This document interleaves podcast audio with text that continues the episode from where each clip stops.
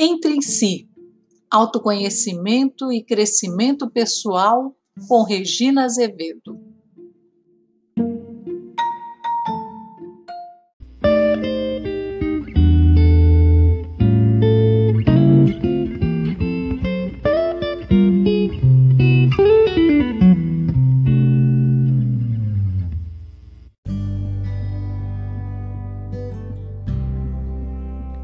Olá, ouvintes, tudo bem? No episódio anterior, encerramos outubro falando sobre a importância da prevenção e cuidados com o câncer de mama e a saúde feminina. Nada melhor que emendarmos o tema iniciando o mês falando sobre Novembro Azul e os necessários cuidados preventivos e curativos relacionados à saúde do homem. Nessas paragens um tanto machistas, há quem se recuse a fazer o temido exame de toque retal, necessário a partir de certa idade para um melhor diagnóstico do câncer de próstata, como se isso pudesse ferir sua masculinidade.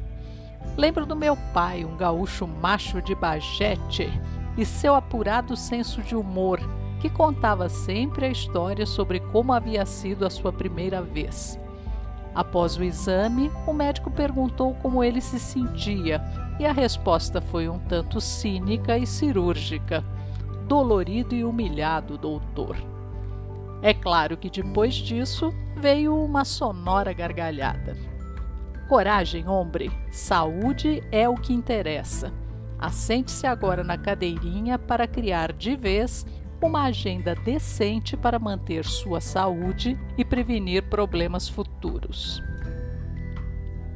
Papo reto. Vem aí, Novembro Azul. Ai, ai, ai, novembro de novo. Pipocando aqui e ali aquela campanha esquisita, o tal de Novembro Azul com um incômodo apelo para que homens de todo o país, quiçá do mundo, se submetam primordialmente ao exame de próstata. Mas como e onde começou esse movimento? Foi em 2003, na Austrália, quando Travis Garrone e Luke Slattery saíram para tomar uma cerveja. Entre uma conversa e outra, comentaram que o bigode havia saído de moda. Que tal trazê-lo de volta?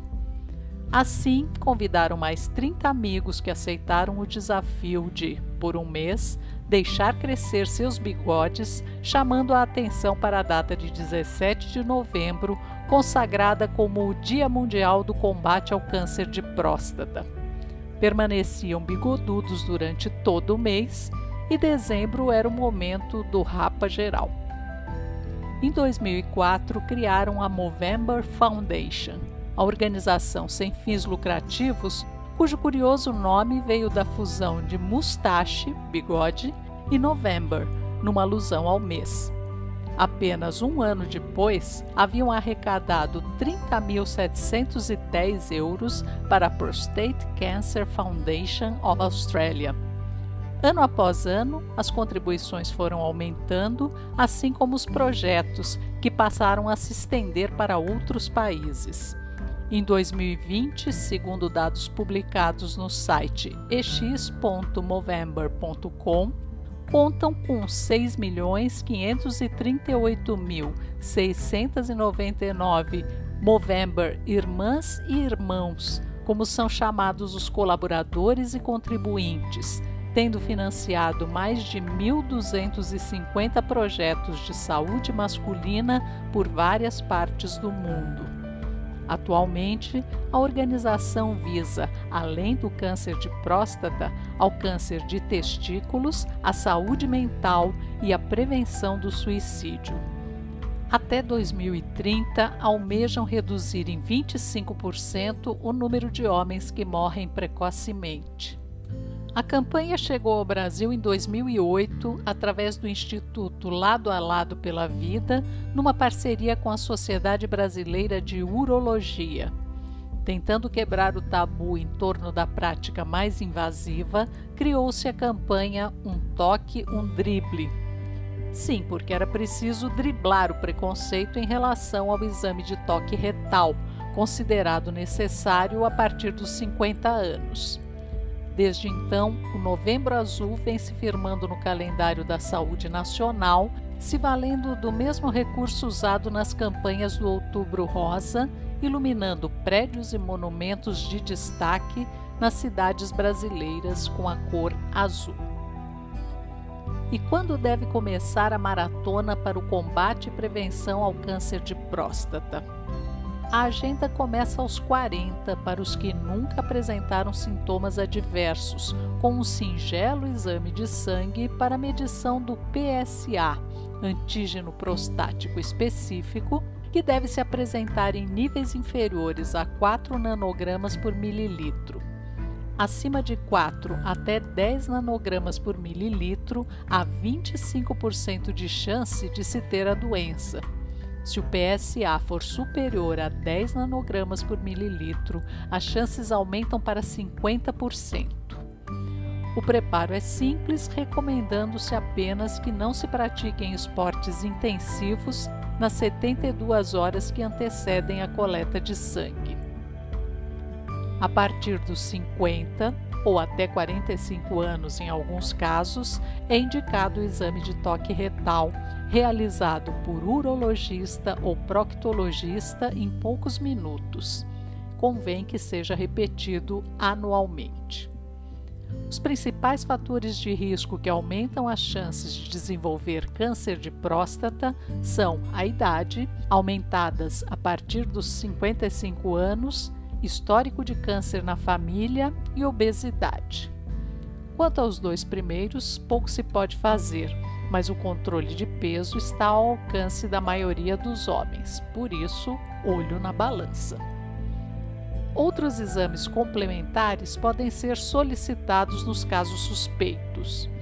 São eles a ultrassonografia transretal, que avalia o tamanho da glândula e identifica possíveis alterações em sua estrutura, permitindo a identificação do câncer em estado inicial. A medição do jato de urina, o exame de urina de laboratório, também conhecido como PCA3, que detecta a agressividade do tumor cancerígeno e auxilia na escolha do tratamento e a biópsia, que permite identificar se um tumor é benigno ou maligno. E por que o câncer de próstata preocupa? Porque representa 29% dos diagnósticos da doença no país, sendo o tipo mais comum entre a população masculina, alcançando a marca de 65.840 novos casos por ano dados estimados entre 2020 e 2022. Seguem-se cânceres de cólon e reto, cerca de 20.500 casos, traqueia, brônquio e pulmões, 17.760 casos, estômago, 13.360 casos e boca, 11.200 casos, a maioria causados por fumo. Em números menos alarmantes, mas igualmente preocupantes, cerca de 1.130 casos por ano se refere ao câncer de pênis, que pode culminar na amputação do membro masculino, cujos principais fatores de risco são a higiene íntima inadequada e a infecção por HIV. Em São Paulo foi criado o primeiro hospital especializado em saúde masculina, Trata-se do Centro de Referência da Saúde do Homem, da rede SUS, que possui equipamento a laser para operar tumores de próstata. Foca sua atenção também nos casos de cálculos renais e outros tipos de câncer.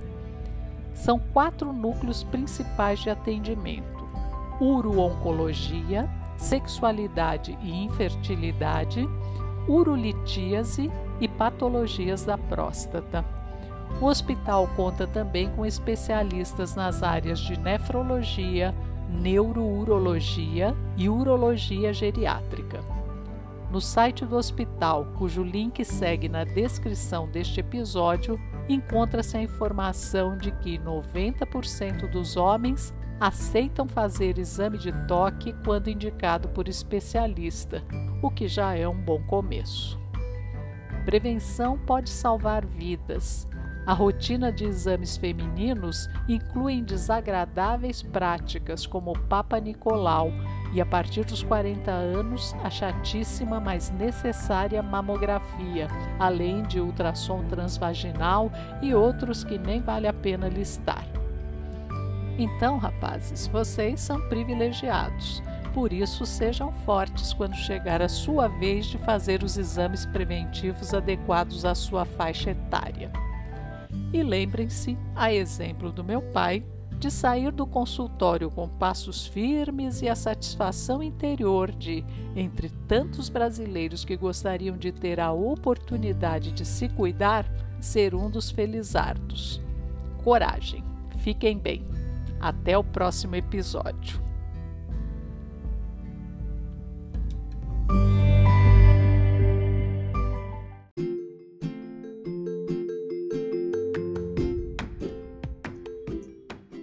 Convido você a curtir nossa página no Facebook e nossos perfis no Instagram e Telegram para saber quando um novo episódio vai ao ar.